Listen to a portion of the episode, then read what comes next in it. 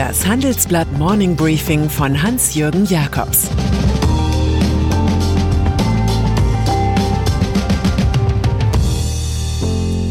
Guten Morgen allerseits. Heute ist Mittwoch, der 24. Februar. Und das sind unsere Themen. Regierung in der dritten Welle. Neue Hoffnung auf E-Autos. Die Fußballtoten von Katar. Dieser Podcast wird präsentiert von Ohne Aktien wird schwer, dem täglichen Börsenpodcast von OMR, unterstützt von Trade Republic. Hier gibt es in nur 10 Minuten die wichtigsten News von den Börsen, dazu spannende Gäste, Ideen zum Investieren, zum Handeln und zum Sparen. Jetzt überall, wo es Podcasts gibt. Dritte Welle. An täglichen Warnungen lässt es Angela Merkel im Corona-Streit nicht fehlen.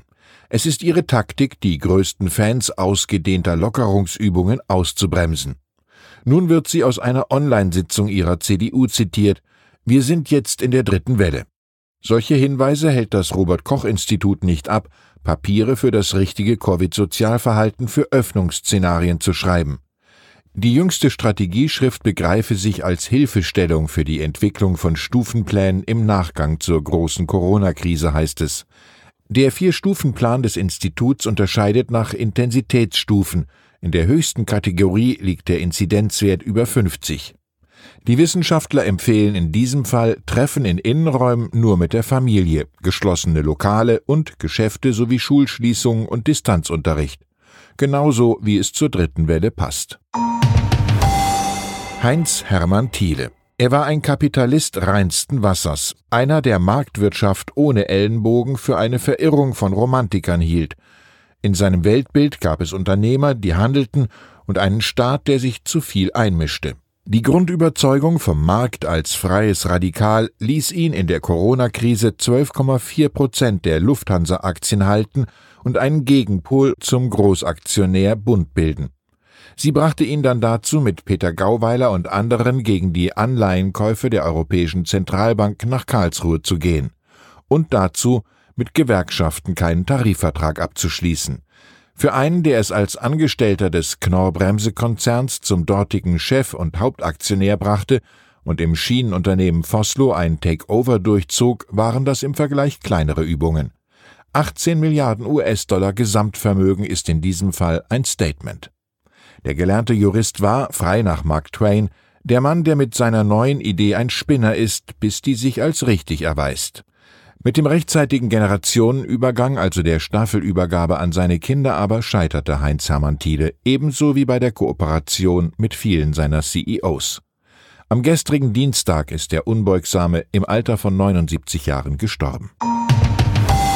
Elektroautos. Je symbolischer ein Ziel, desto wichtiger die Planerfüllung. So ist das auch mit jener Wunderzahl von einer Million Elektroautos, die 2020 auf Deutschlands Straßen zu sehen sein sollten. Allerdings wird es jetzt bis zum September 2021 dauern, zufällig genau dem Monat der Bundestagswahl. Und die Hälfte der Stromer sind Plug-in-Hybride, die Strom aber auch Benzin nutzen. Henning Kagermann, Chef der nationalen Plattform Zukunft der Mobilität, ist trotzdem voll des Lobes. Der Markthochlauf der Elektromobilität hat 2020 deutlich an Fahrt aufgenommen erklärt der frühere SAP-Chef in unserer Titelgeschichte. Am 23. März wiederum berät Kanzlerin Angela Merkel zusammen mit den Chefs der Autoindustrie darüber, wie die Zahl der E-Autos weiter zu steigern ist. Kinos in Not. In Polen haben Kinos schon wieder geöffnet, in den USA wird es am 5. März wieder soweit sein, alles mit Hygienekonzepten und Abstandsregelungen. In Deutschland allerdings lässt die Wiedereröffnung noch Monate auf sich warten. Eine Perspektive, die den Cinemax-Gründer Hans-Joachim Flebbe zweifeln lässt. Die Branche ist in den Grundfesten erschüttert, sagt er NTV. Sie müsse weiter als Bauernopfer herhalten, obwohl sie als Infektionstreiber nie aufgefallen sei. Er selbst betreibt noch Premium-Kinos in sieben Städten, die bis Spätherbst acht Millionen Euro verloren hatten. Flebbe wir hängen am Tropf, wir kämpfen Tag für Tag um Entschädigungen, die entgegen aller vollmundigen Versprechungen aus der Bundesrepublik nicht bei uns ankommen. Katar. Als der Fußballweltreisende Franz Beckenbauer einmal nach der Menschenrechtslage in Katar gefragt wurde, firle franzte er, er habe keine Sklaven im Emirat gesehen. Dass die Lage etwas ernster ist und war, ahnt man. Nun liegen auch die Zahlen hierzu vor. Aufgrund des Materials aus Regierungsquellen in fünf Ländern hat der Guardian hochgerechnet, dass seit 2010 mehr als 6500 Gastarbeiter, vor allem junge Männer, in dem Wüstenstaat verstorben seien. 2010 war das Jahr, in dem Katar den Zuschlag für die Fußball-Weltmeisterschaft 2022 erhielt. In dem Land leben derzeit zwei Millionen Fremdarbeiter. Sie haben geholfen, sieben Stadien, einen Flughafen und zahlreiche Straßen zu bauen. Das WM-Organisationskomitee in Katar spricht dagegen davon, dass beim Bau der WM-Stadien nur 34 Gastarbeiter starben. Die Grenze zwischen Selbstbetrug und PR-Kunst ist fließend. Verbrecher. Einem größeren Publikum ist Thomas Drach erst 1996 bekannt geworden. Damals war er der Drahtzieher bei der Entführung des Mäzens und Zigarettenerben Jan Philipp Remzma. Für diese Tat bekam er Ende 2000 in Hamburg eine Haftstrafe von 14,5 Jahren. Nun ist der 60-Jährige in den Niederlanden erneut verhaftet worden. Er wird beschuldigt, in Frankfurt und Köln drei Raubüberfälle begangen zu haben. Am heutigen Mittwoch wird Drach in Amsterdam dem Haftrichter vorgeführt und dann wohl bald nach Deutschland ausgeliefert. Diese kriminelle Karriere dürfte zu Ende sein. Grüner Wasserstoff. Und dann sind da noch die Konzerne Siemens Energy und Uniper, die in Hamburg-Moorburg Bahnbrechendes planen. Es geht um die Herstellung von grünem Wasserstoff in industrieller Großdimension. Uniper-Chef Andreas Schierenbeck gibt den Mahner und Planer. Wir müssen beim Thema Wasserstoff endlich den Labormaßstab hinter uns lassen. Mit unserem Projekt stoßen wir in eine neue Dimension vor.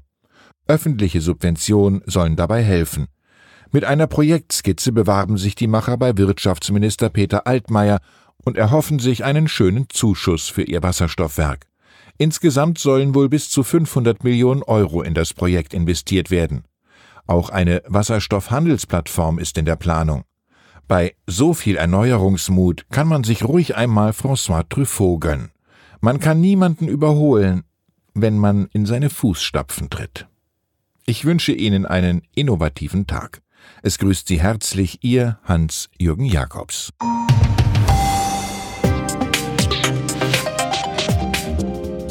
Ab 17.30 Uhr sprechen wir bei Handelsblatt Today über alle Themen, die die Finanzwelt bewegen. Ein Lebenswerk zu erhalten und seine Werte an künftige Generationen weiterzugeben, ist ein Herzenswunsch vieler Stifter. Entsprechend wichtig ist ein Partner, der weiß, wie man Stiftungsvermögen anlegt und die Sorgen und Hoffnungen, die Stifter bewegen, kennt. Dieses und andere Themen präsentiert von unserem Initiativpartner, der Hypo Vereinsbank Private Banking.